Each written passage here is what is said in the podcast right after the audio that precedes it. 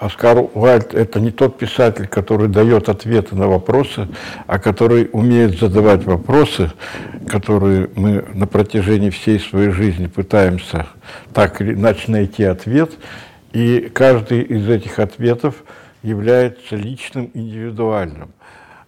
Не случайно Оскару Уальду приписывают э, изречение «Будь самим собой, все другие роли уже заняты. Он видит мир вслед за Шекспиром как театр, где каждый человек актер, и каждый должен сыграть свою роль. Он видит самого себя как участника трагедии, хотя замышлял он, конечно, свою жизнь не как трагедию, а как некую праздник, Э, как некое шествие по миру, э, как некое поклонение красоте. И себя он называл первосвященником красоты. Э, красота была религия Оскара Надо сказать, что не только его, весь конец, финал XIX века, словно в предчувствии того ужаса, который надвигался с веком XX, он это поклонение красоте. Видимо, было какое-то инстинктивное ощущение надвигающейся угрозы, надвигающейся опасности, и было стремление создать некую преграду на пути, некую преграду несокрушимую, и этой преградой несокрушимой была для Скара Уайдла красота. Человек, который получил блистательное образование, который владел множеством языков, итальянским, ну и не говоря уже о древнегреческом, что само собой было, так сказать, в том воспитании. Кстати говоря, многие отличия наши от Европы, вот сейчас это особенно остро, ну почему вот в Европе так, а у нас вот так. Почему Европа нас никогда не понимала, а почему мы всегда стремились понимать Европу и так далее. Дело в том, что это отчасти связано с тем, что Евро, для Европы античность, анти, Древняя Греция, Венера Милосская, Аполлон, мрамор, античное красо, понимание красоты как чего-то материального – что можно пощупать, потрогать и постоянно видеть перед своими глазами, для Европы это было вполне доступно. Мы же по замыслу Творца оказались вдали от этого великолепия, вдали от внешней красоты. Потому что несомненно, что античная красота, то, которая ослепляет нас своей прелестью, своим карасским мрамором, своей белизной, своими великолепными колоннами, это все мы не видели в течение многих и многих веков. Почти что тысячи лет не видели. По-настоящему это стало открываться для нас символистами в начале 20 века. Вот. А в Европе этот процесс начался немножечко раньше. Европа тоже вдруг стала открывать для себя античную красоту. Но раньше, но раньше. И это была своя красота. Вдруг они вспомнили, что когда-то Англия была Римской империей. Хотя они до сих пор сохраняют некую, некую гордость том, что они противостояли, они боролись до последнего момента, но они наследники Римской империи. Франция, но она же наследница латыни, Карл, э, основатель Римской, новой Римской империи, которая сегодня существует как мечта о единой Европе, вот Карл, ну, по некоторым данным, будучи неграмотным королем, а, открыл по всей Франции, по всей своей империи, он открыл школы для изучения латыни. У нас нечто подобное тоже произошло, как вы знаете. У нас произошло, у нас ведь латынь изучалась в гимназиях. Правда, были гимназии и были реальные училища, реальные, где не гуманитарные дисциплины. А зачем латынь-то? Почему латынь?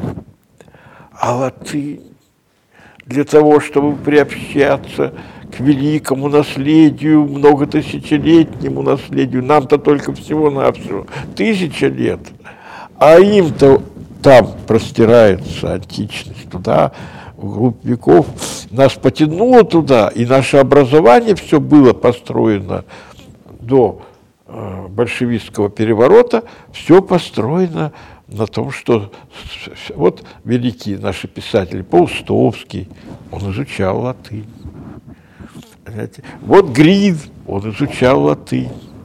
Вот все, э, это великое наследие, вот это все. Вот, а для Оскара Уайтла лат, латынь, древнегреческий, античность, которую можно, красота, которую можно видеть, осязать, трогать своими руками, это, это, это самое основное, самое главное. Он ну, сказать, ослеплен красотой, вот сейчас как раз Иоланта, э, она слепая, но она открывает для себя эту красоту, вот, прозревает через любовь, э, вот. Вот это открытие для Оскара Уальда было совершенно не случайным. Э, он был в прямом смысле слова ослеплен этой красотой. Э, нельзя смотреть впрямую на солнце и при этом не ослепнуть. Это тот самый случай. Но он не просто воспринял красоту, он едет по миру, он выступает с лекциями, он просвещает мир. Его слава была, кстати, не писательская вначале, а именно как блестящего жреца красоты. Именно и, и тут несколько еще надо понять вот это европейское, и трогательная американская, когда, ну, вот я в Нью-Йорке некоторое время жил, знаете, ну, ни одного старинного здания. Ну, самое, самое старинное здание от начала 20 века. Понимаете, я вот когда оценил Москву понимаете, где мы можем и 16 век, и, и 17 век, и 18, боже, каким же богатством мы с вами обладаем. Другое дело, что не ценим, варварски разрушаем, э, не бережем, вот, понимаете, но это есть у нас, это у нас есть. Это у нас есть. Вот так жадно, жадно воспринял античную красоту Оскар а через нее порожденную красоту Возрождения. Красоту Возрождения.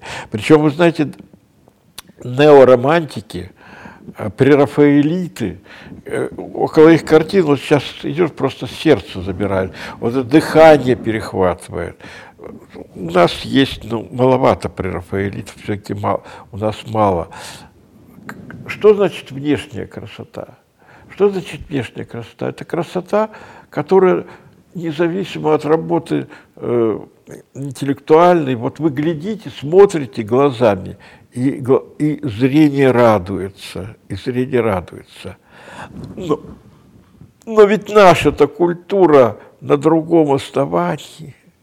Ведь мы-то, мы-то как раз больше устремлены были к подвижничеству, Э, у нас больше торжествовала более поздняя красота внутренняя, духовная, красота юродивого, на котором береги лохмотья, который с, э, распухшие ноги на снегу, вот, и, и ему поклоняются, и к нему идут, и слыш, услышать от него безумное с точки зрения сло, э, обыденной действительности слова – как откровение Божие, красота страдающего на кресте Спасителя, у нас все-таки, обратите внимание, на протяжении от, от принятия нами христианства, и по крайней мере до, ну, до 18 века, мы видим Христа сурового, грозного, пантократора, властителя мира, мы не увидим там телесной красоты. И, и Богородица наша, она не, вы там телесной красоты не увидите. Это, это потом возмущаться начинает, когда проникает к нам красота Возрождения, протопоп Авакум э, возмущенно говорит, Богородицу с сиськами рисуют. То есть э, красота тела. То есть вот это удивительное я все это к тому, что вот Европа Россия, вот какие-то парадоксальные соотношения, и это все не случайно. Не случайно Россия, не случайно Европа, не случайно античность и возрождение, и прерафаэлиты, и жрец красоты Оскар Уальд, конечно, его можно назвать прерафаэлитом в слове, он возрождает красоту античности, он возрождает красоту возрождения, и он евангельскую истину, познайте истину, истина сделает вас свободными, неожиданно превращает в парадокс. Он говорит, истина, что такое истина? Это ложь, когда, когда ее видят другие. А что такое правда? А что такое ложь? Это правда других людей. Правда другого – это ложь. Впоследствии это превращается у Сартра ад – это другие. Ад – это другие. Вот это все, э, все тончайшие нюансы, или, как говорил Дебюсси, обертона э, человеческого восприятия добра и зла привели Оскара Уальда к парадоксу, который, опять же, нам хорошо известен. У нас были секты, которые, э, это, кстати говоря, очень часто герои Горького, вот эти его купцы, вот эти э, хлысты, его правдоискатели, которые провозгласили «не согрешишь, не покаешься, не покаешься, не спасешься, не спасешься, погибнешь и не воскреснешь. Как ни странно, это во многом то, к чему пришел Оскар Уэльд. Он э, пришел к такому парадоксу. Человек не должен бояться греха, потому что э, грех приводит к страданию, а страдание должно породить сострадание, и таким образом человек так или иначе все равно в конечном итоге приходит к Евангелию от Оскара Уальда, к прощению. К прощению сначала самого себя, а потом других. Именно Оскар Уальд указал на эту странную такую вещь. Э, «Люби ближнего, как самого себя», в этом есть законы пророки. Но это главная заповедь Спасителя, которую он нам дал. Но для того, чтобы любить ближнего как самого себя, нужно возлюбить кого? Себя. А это то, чего в нашей культуре нет. Понимаете? А в европейской культуре э, любовь к личности, к себе – Отсюда и права человека, и вот эта все э, декларация прав человека. Для них это с молоком матери, понимаете? Вот, вот я это говорю не, просто так, э, отвлеченно от Оскара Вальда. В конце вы поймете, насколько же это все сошлось э, воедино, и как это было, стало важно для Оскара Вальда. Он не просто писатель, который сыплет парадоксами, и не просто, э, не просто писатель, который шокирует. Да, он шокировал, он хотел шокировать. Ну что же, что же вы хотите? Э, его отец медик, получивший рыцарское звание, рыц, высшее, человек высшего сословия, имеющий все с детства, так сказать, все блага духовные, все блага телесные, и блистательное положение в обществе, он думает, а как с этим богатством распорядиться? Как с этим быть? С этим древнегреческим, с этой латынью, с этим итальянским? Он вглядывается в Россию. Он вглядывается очень, он не проглядел Россию, в отличие от многих нынешних верхоглядов, которые сейчас частенько на, на Россию всякую напраслину гонят. Он увидел очень важную вещь, я скажу потом, что, что он прозрел он, скажу, он прозрел то, что потом вслед за ним, вероятно, под его впечатлением и под его именно э, э, камертоном услышит и увидит Блок в поэме «12». понимаете, движение к истине, обретение истины, обретение самого себя – это ведь христианский путь в конечном итоге. Вот мы когда думали об этой лекции сегодняшней, возникло даже некоторое такое, а как мы в, четвер, в чистый четверг, когда сейчас читаются «беззаконный же Иуда не восхотел, разумейте», как во, все, во всех храмах говорится о предательстве Иуды, э, вот, а, а, а, и приближается Страстная Пятница, вот, вот с, с, кульминация страданий Спасителя. А будет ли уместно об Оскаре Уальде? Очень уместно, сказал я, более чем уместно, потому что это не лакированная, э, не глянцевая, не лубочная, а это настоящее, подлинное мытарство, страдание души человеческой, ну, грешный, но Оскар Уальд никогда не отрицал, он, он, он рассматривал всю жизнь как некий парадокс, и, соответственно, он рассматривал грех, падение и страдания как путь к святости. Это отчасти свойственно было моему другу, писателю Мамлееву, который говорил, что я иду в рай через ад. Вот такая, так, такой вот неожиданный э, путь в рай через ад – это тоже Оскар Уайльдовский путь. И первая часть его, в общем-то, непродолжительная по теперешним понятиям жизни. Вот. Э, первая часть этой жизни, ну что ж, он любящий муж, вот, счастливый брак, вот, дети, все нормально. Модный писатель, модный больше лектор даже, чем более, более лектор. Поэт. Ну, поэт это для европейского писателя как само собой разумеющийся.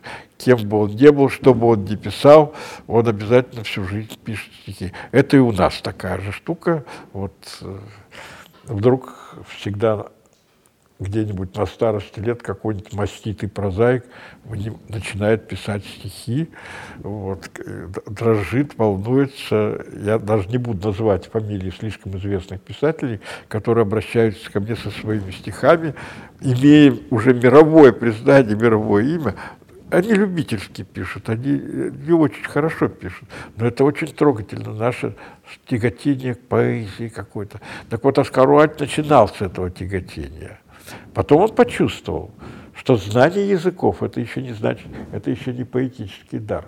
Он почувствовал свое призвание только тогда, когда он закончил свое благополучное существование, когда жизнь его надломилась.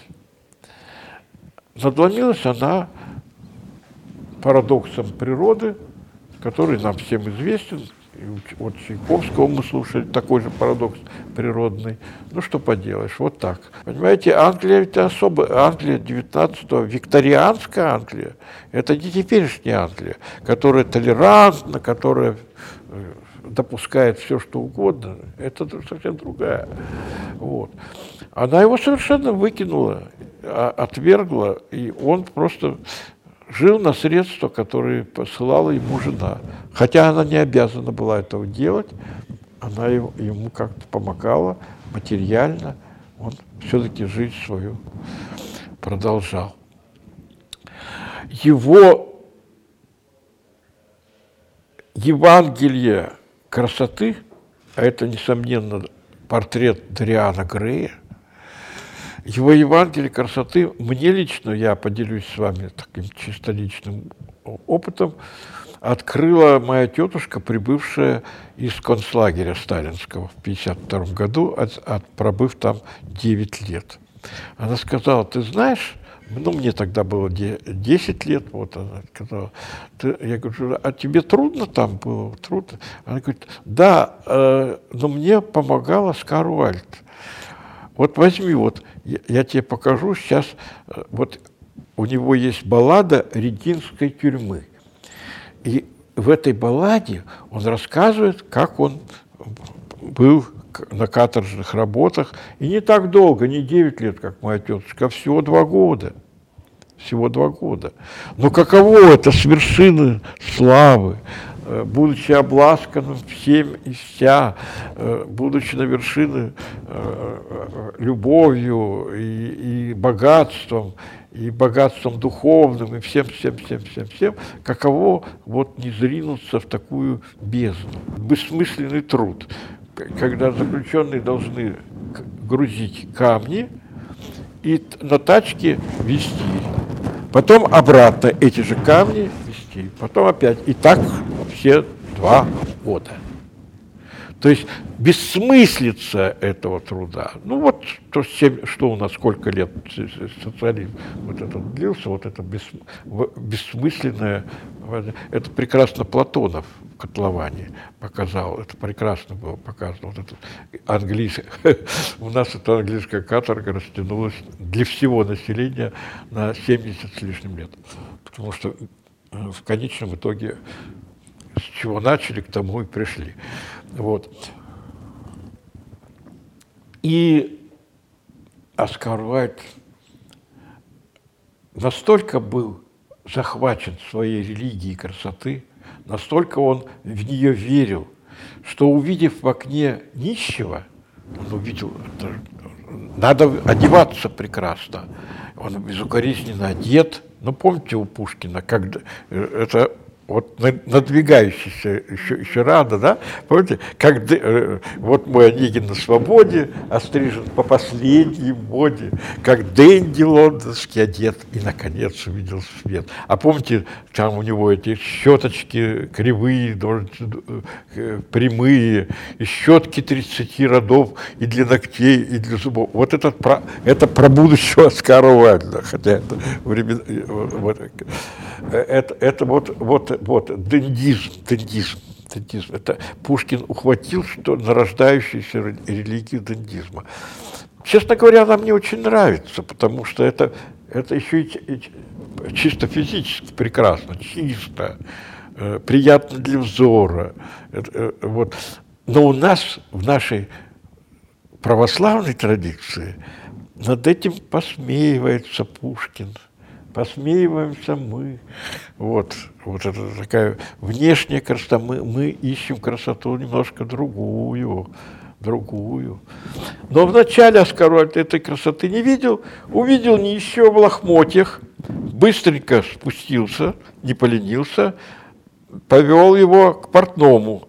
Ну, нищий обрадовался, сейчас ему прекрасные закажут одежды. А он говорит, нет, вы должны сделать вот такие же лохмотья, но чистые, э, симметричные и так далее. Он заказал нищему эстетически правильные лохмотья в соответствии со своим эстетическим вкусом. Более того, он, он всегда носил цветы, цветок у него был, он это, на эти лохмотья закрепил нищему цветок. Вот в этом весь Оскар Уальд – да, э, в этом его, это его взгляд на жизнь. Нищий – это не просто нищий, это его душа такая, вот раскрывает, да. О, о, да. Ну, мы-то, прежде всего, сострадание к нищему, вот, э, и так далее, и тому подобное. А, а тут вот чисто внешняя оболочка, чисто внешняя красота. Э, ну, когда говорят про внешнюю и внутреннюю красоту, и существует ли между ними какая-то связь, конечно, мы не можем не выйти к Достоевскому. И, конечно, мы не можем не обратить внимание на то, на что обратил внимание Блок.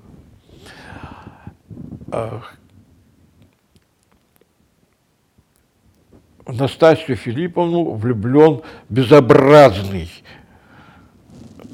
вонючий, конечно, пахнущий луком и черти чем. Э, и, и фамилия его Рогожин, и весь он сам в Рогожах, вот этот самый, да. Анастасия Филипповна – это воплощение красоты. А какой красоты? Как выглядит Настасья Филипповна? Как это выглядит? Я уверен, никто из вас не знает, и я не знаю, потому что Достоевский не, не Оскар Уальд, его не, не интересует, как внешне выглядела Настасья Филипповна, но его интересует взгляд Настасьи Филипповны. И взгляд кня... не просто кого-то со стороны, а князя Мышкина, который в жизни ничего не разбирается, который полубольной, полусумасшедший, эпилептик, и, и, и жил-то в Швейцарии, а, и, и ничего не понимает, куда он приехал, и ничего. Но вот он увидел Настасью Филипповну, я вас где-то видел. Где вы меня могли видеть, Настасья Филипповна? Что же такое? Где вы могли видеть? Нет, нет, я где-то видел.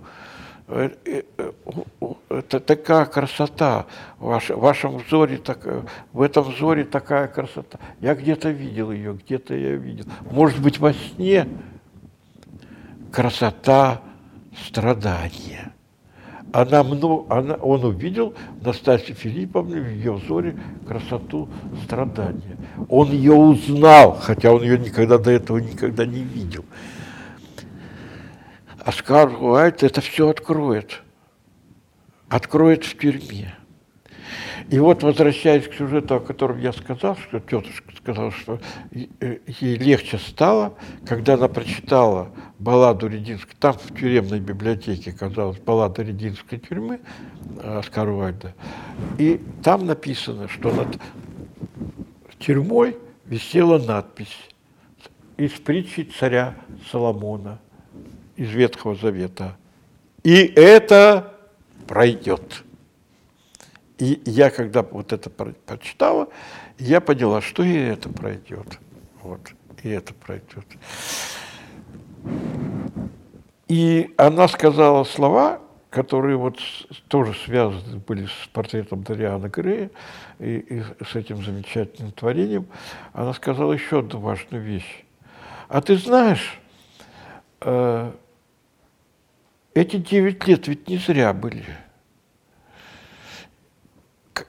Я поняла через Оскара Уайдла, через его портрет Ториана Грея, красоту страдания. Понимаете? Красоту страдания. Ну, страдание там, это был не такой уж лагерь, как у Шаламова. скорее ближе к тому, вот, который в один день Иван Денисович. Это, это было в Ярославской области. Вот. Ну да, их выводили, э, конечно, это был и холод, и голод, это все было, конечно, вот. но, э, э, но это все-таки не были полностью лагеря уничтожения, как те, в которых был Шаламов, где две трети вообще погибало. Там даже требовали, чтобы смертность была поменьше и так далее. И вот я поняла, понимаете, вот, понимаешь, что страдания, они не просто так, что они очищают душу и что э, человек, который, которому выпадает страдания, он должен их в себе бережно хранить как дар Бога. Как, э, ведь наш Спаситель же страдал на кресте. Страдал. Ну, это то, что в нашей культуре Христос терпел и нам велел. Но не в чисто таком бытовом просто значении, что не, не, не бойтесь своих страданий, в другом каком-то, что в страдании содержится какой-то смысл. И вот в балладе Рединской тюрьмы он это все сказал, Оскар Уайт. Больше того, он, там, он сказал еще такую важную вещь, он так же, как Достоевский в записках из «Мертвого дома», я, кстати говоря, меня удивляет совпадение идей и мыслей вот. Я думаю, записки из мертвого дома, э, не помню, читал ли Оскар Уальд, скорее всего, нет. Вряд ли они были переведены тогда. Вот. Он другие вещи Достоевского прочитал. Но там в точности вот эти же мысли у Достоевского. А эти мысли такие, которые посетили Оскара Уальда, вот, и которые выражены в балладе Рединской тюрьмы. Виноваты ли те, которые сидят? Преступники ли они? Да, преступники. Да, виноваты. Но а те, которые на свободе, они, вот это убийца. А кто из нас не убийца? А кто не убивал, спрашивает Я нарочно отказываюсь тут от красот э, цитирования в, э, в ритмическом размере. Тут не хочется, чтобы мысль была помена. А что, мы любовью своей не убивали? А рев... своих близких, а ревностью мы не убиваем?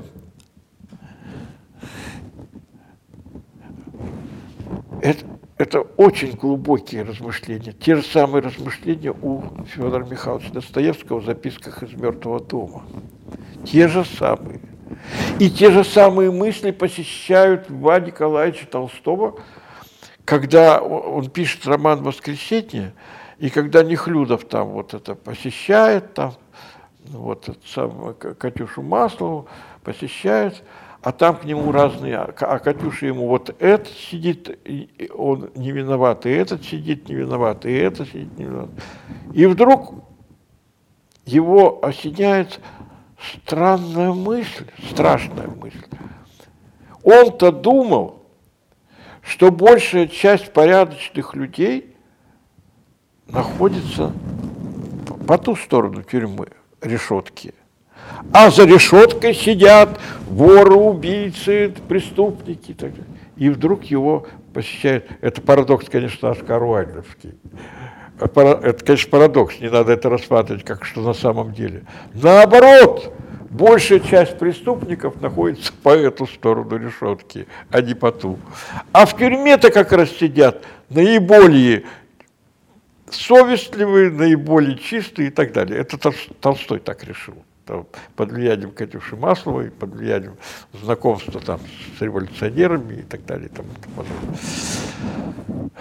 Господи, как же все сходится. На самом деле, то, что Оскар Уайльд, который считается эстетом, который считается вот как бы вот самолюбование и так далее, и так далее. Да что вы, нет, это вот единый наш человеческий такой душевный процесс, э, и мы все вместе, и Оскар Уайльд, и Достоевский. Э, поклонение красоты, ведь оно чем закончилось? Судебным процессом. Судебным процессом, когда этого Оскар Уайльд никак не мог ожидать, его приговаривают каторжным работам. И там он читает Достоевского. Он прочел Достоевского. И Достоевский открывает ему, да нет, все, что ты думал, красота, вот это внешнее, вот цветочек петлицы, вот это все, все, гармония, вот это все, это все чепуха. Главное, это ведь красота страдания. И он пишет об этом в балладе Рединской тюрьмы, об этом все открыли. Достоевский пишет, потом он в статьях везде. Достоевский открыл мне красоту страдания, глубину страдания, не бессмысленность страдания бессмысленно. То, что у нас как бы само собой разумеющееся для каждого из нас. Мы как-то так инстинктивно, это в нашей культуре, это, это нами каким-то образом. Вот все-таки вот разные пути Европы и это, и вот тут в Оскаре Вальдли как-то вдруг раз исходится в балладе Рединской. А там вот в его Евангелие красоты портрет Дариана Грея необычайной глубины, не, не совершенно неразрешимая теорема Перельмана и Пуанкаре, которую мы, наверное, никогда не разрешим, которая стояла и у Заболоцкого, когда он побывал в сталинских застенках, где ему сломали там все, что можно было только сломать, избивали, мучили, э, все. Вот, он вышел оттуда, и у него появляется стихотворение про девочку, которая вот, вот она уродлива, похожа на, на лягушонка, э, заправлена в трусы такая рубашонка. Она еще не знает о своей э, отсутствии своей внешней красоты. А если это так, говорит Заболоцкий, то что есть красота? Это Скоруальдовские, конечно, размышления. Если это так, то что есть красота? И почему ее обожествляют люди? Сосуд она, в котором красота, или огонь, мерцающий в сосуде. Ну, а ответ само собой разумеющийся, конечно, огонь, мерцающий в сосуде. Такое же открытие в свое время сделал Рембрандт. Э, живопись Возрождения, Леонардо, э, Рафаэль, э, Микеланджело, Дюрер, все это прелесть, именно красота, гармония форм, все это чудесно. И вдруг появляются краски эти, итальянские, лазурные, пронизанные солнцем, все это приходит в Европу, покоряет все. И вдруг вот в Голландии, где это, этого лазурного неба нет, и нет этого солнца, и вдруг его привлек, и вдруг самые лучшие картины Рембранта – это лица стариков, причем с подчеркнутыми черт, э, следами, которые оставила на их лицах жизнь. Это, это вот то открытие, которое совершит Оскар Уайльд из себя в своей короткой жизни. Он откроет, он откроет красоту душевного переживания. Он откроет, то есть первая половина жизни, он проповедник красоты внешней. Э, это не значит, что внешняя там красота плохо или что-то, или он, он отрекается. Нет, нет, он влюблен Дариан Грей. У него был свой Дариан Грей, которого он любил. Был другой друг, который от него не отрекся и помогал ему, и собственно говоря, похоронил его достойный памятник, ему воздвиг в виде сфинкса на его могиле. И, кстати, почему, скажите, почему весь этот памятник этого сфинкса покрывается губной помадой? Все влюбленные устремляются к этому захоронению и целуют, целуют, целуют этого сфинкса. Это у него есть притча о сфинксе, которого э, поцеловать сфинкса – Любить – это значит поцеловать сфинкса. А сфинкс, как вы знаете, это образ царя, царь Дип и, и сфинкс, задающий вопросы, на которые нет ответа. Вот тайна загадки сфинкса, жизни, красоты. И вот, и вот, это, вот этот сфинкс весь покрывается поцелуями. Все влюбленные приходят туда, и, и, и оставляют женщины, свои, девушки оставляют там вот эту следы губ своих помады. И это лучший из памятников, который может быть воздвигнут, конечно. И, конечно, Оскару Альду было бы очень приятно, что над ним на кладбище Перлашеш вот такое из поцелуев. Фактически памятник из поцелуев, понимаете? И каждый раз это отмывают, смывают, там чистят. Я говорю, да не надо чистить, пусть они так и будут, потому что это удивительный памятник из поцелуев в Оскар-Уальдовском стиле. И вот этот вопрос вопросов, который он превратил в метафору просто ослепительной красоты и бездонной глубины, неистекаемой глубины. Портрет этого прекрасного Дариана. Прекрасный, такой прекрасный. И, и, и он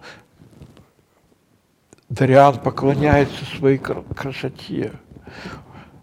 Ну, мы его видим там э, глазами лорда, который в него, так сказать, влюблен, и вот это, ай-яй-яй, у, у, у, у вас на лице появилась морщиночка тут вот у глаза. Ой, ой, ой, как вы можете так с собой обращаться? Это же прекрасный портрет. Он заказывает этот портрет, чтобы он теперь понимает, что Дариан Грей все следы времени, он же со временем состарится. Нет, нет, надо создать бессмертное, то, что не старится, то, что не разрушается художник пишет по, по заказу лорда, э, этого циничного, остроумного, ну, конечно, он себя имеет в виду, Оскар Вальд, да, он пишет этот портрет, вот, вот, он бессмертен, он, вот красота, которая никогда никуда не исчезнет. Вот, она сохранена, схвачена. И дальше – красота и любовь. Красота и любовь – это вечная загадка человеческая. Никто не знает, как рождается красота, и, и никто не знает, как это рождается любовь. И, и это удивительно, когда он влюбляется в актрису, и актриса играет, но актриса к нему холодна, она поглощена своей ролью, а он добивается ее любви, он осыпает ее цветами, он, он рвется к ней туда, чтобы покорить ее, чтобы а, от, отклик в ее сердце найти. Но она, естественно, вся в искусстве, и она прекрасна. И когда он добивается от нее ответного чувства, она выходит на сцену и безобразно играет. Потому что да, когда она не была влюблена, она прекрасно изображала любовь и страсть, и все это было. А когда она влюблена, жизнь и искусство – жизнь и искусство. И тут та же дилемма, та же дилемма, красота жизни и красота искусства. И что это, и что это, это все, это вопросы, которые он нам оставил, на которые нет ответов. Это поцелуй сфинкса. Любовь – это поцелуй сфинкса. Э, кто, кто, кто поцеловал сфинкса, тот любит то тому открывается тайна любви. А сфинкс, он, загадки сфинкса остаются навсегда с нами. Жизнь загадочна. Вот понимаете, вот то, что жизнь загадочна, то, что жизнь – это тайна, ощущение тайны жизни, тайны любви, тайны страдания, тайны красоты. Ну, это же просто до физической дрожи, когда мы читаем Оскара Вальда. Вот просто человек без, знаете, если так говорить не от лукавого, а просто по-человечески. Да он просто человек без кожи. Знаете? Он просто весь сплошной мир. Он так, так чувствовал красоту до, до, до гула, до, до, до, он так чувствовал любовь, что это его убило. Ну, заболевание, которое у него было действительно, это воспаление ушное, там какое-то, которое перешло в воспаление мозга, он испытывал страшные мучения, но умирая, он смотрит на обои и говорит, какие же это безвкусные обои. То есть он остался поклонником вот красоты и, и, и даже в страдании, боли ему все равно так называемая внешняя красота все равно для него была очень важна. Настоящий первосвященник красоты, жрец красоты. Э, и вот она э, теряет свой дар актерский, жизнь и искусство. Ну, помните у Пастернака – и, и тут кончается искусство, и дышит почва и судьба. Но когда, когда она на сцену шлет раба, и тут кончается искусство, и дышит почва и судьба. А вот уже почву-то и судьбу мы пришли смотреть не искусство. А почва и судьба – это уже это хорошо в жизни, а на сцене этого ничего не надо. Вот. Это, кстати говоря, очень многих актеров – Э, неправильно поняли они школу Станиславского. Э, Станиславский добивался имитации жизни, имитации жизни, заставлял копаться актеров в своей психологии. Вот вы играете скупого, ну вот найдите в себе скупого. Ну, у меня нет, я не скупой. А нет, ну вы поищите, поищите. Были же случаи, когда вы чего-то такого. Вот, вот это все. То есть так вот, не надо искать себе скупого. На сцене э, ты должен изображать скупого. А, э, э, я об этом много говорил с Любимовым, когда э, я сотрудничал с театром на Таганке. Там у меня пьеса «Сократ». Вот эти тончайшие отношения искусства и жизни, красоты внешней и красоты внутренней – вот это все в метафоре этого портрета. И в тот момент, когда художник погибает под, под грузом своих преступлений, э, которые он совершил, портрет обезображивается на глазах и, и превращается в уродливый, э, поглощенный временем, морщинами и так далее, и так далее, и так далее. Ну, эта метафора, знаете, эта метафора поразительная, она просто перед глазами стоит. кстати говоря, когда это все пытаются в кино, в театре, это не получается. Потому что э, это, это вот именно читать. Это именно читать, и, и, и тогда да. Вот как прекрасен Дариан Грей. Ну, сколько вы, вы его внешне не изображали, это не будет так прекрасен, как он прекрасен глазами э, влюбленного лорда. Да? А как, а, и как, безобра, как он обезображивает свое лицо и превращается в лицо, в лицо злодея, искаженное. Это, это тоже, как ее не изображает, ну, карикатура получится, ну, карикатура. Вот. Это образ, образ поэтический, глубокий, философский, философский образ. Может быть, именно это диктует Ницше два образа мира, два начала мира, дионисийское и аполлоновское начало. Если аполлоновское начало – это прекрасные античные формы, это гармония, гармоничная музыка, красота, совершенные подчиненные золотому сечению пропорции, то дионисийское а, а Дионисий тоже, значит, безобразие, уродство, э, пьян, пьянство, распутство. Вот он и со... так получилось, что его жизнь и соединились эти два начала были в его жизни Оскара Вальта. Первая половина жизни – поклонение красоте, проповедь красоты, э, жизнь, служение красоте, чтение лекций по миру, проповедь, все, все, все. И вторая часть – падение, безобразное опускание на дно, э, э, притоны, публичные дома, ужасные болезни с этим связанные, физические страдания. Вот вам портрет Дариана Грея, порт, пор, вот, вот эти два, два портрета. Аполлоновское и Дионисийское начало искусства, Аполлоновское и Дионисийское начало.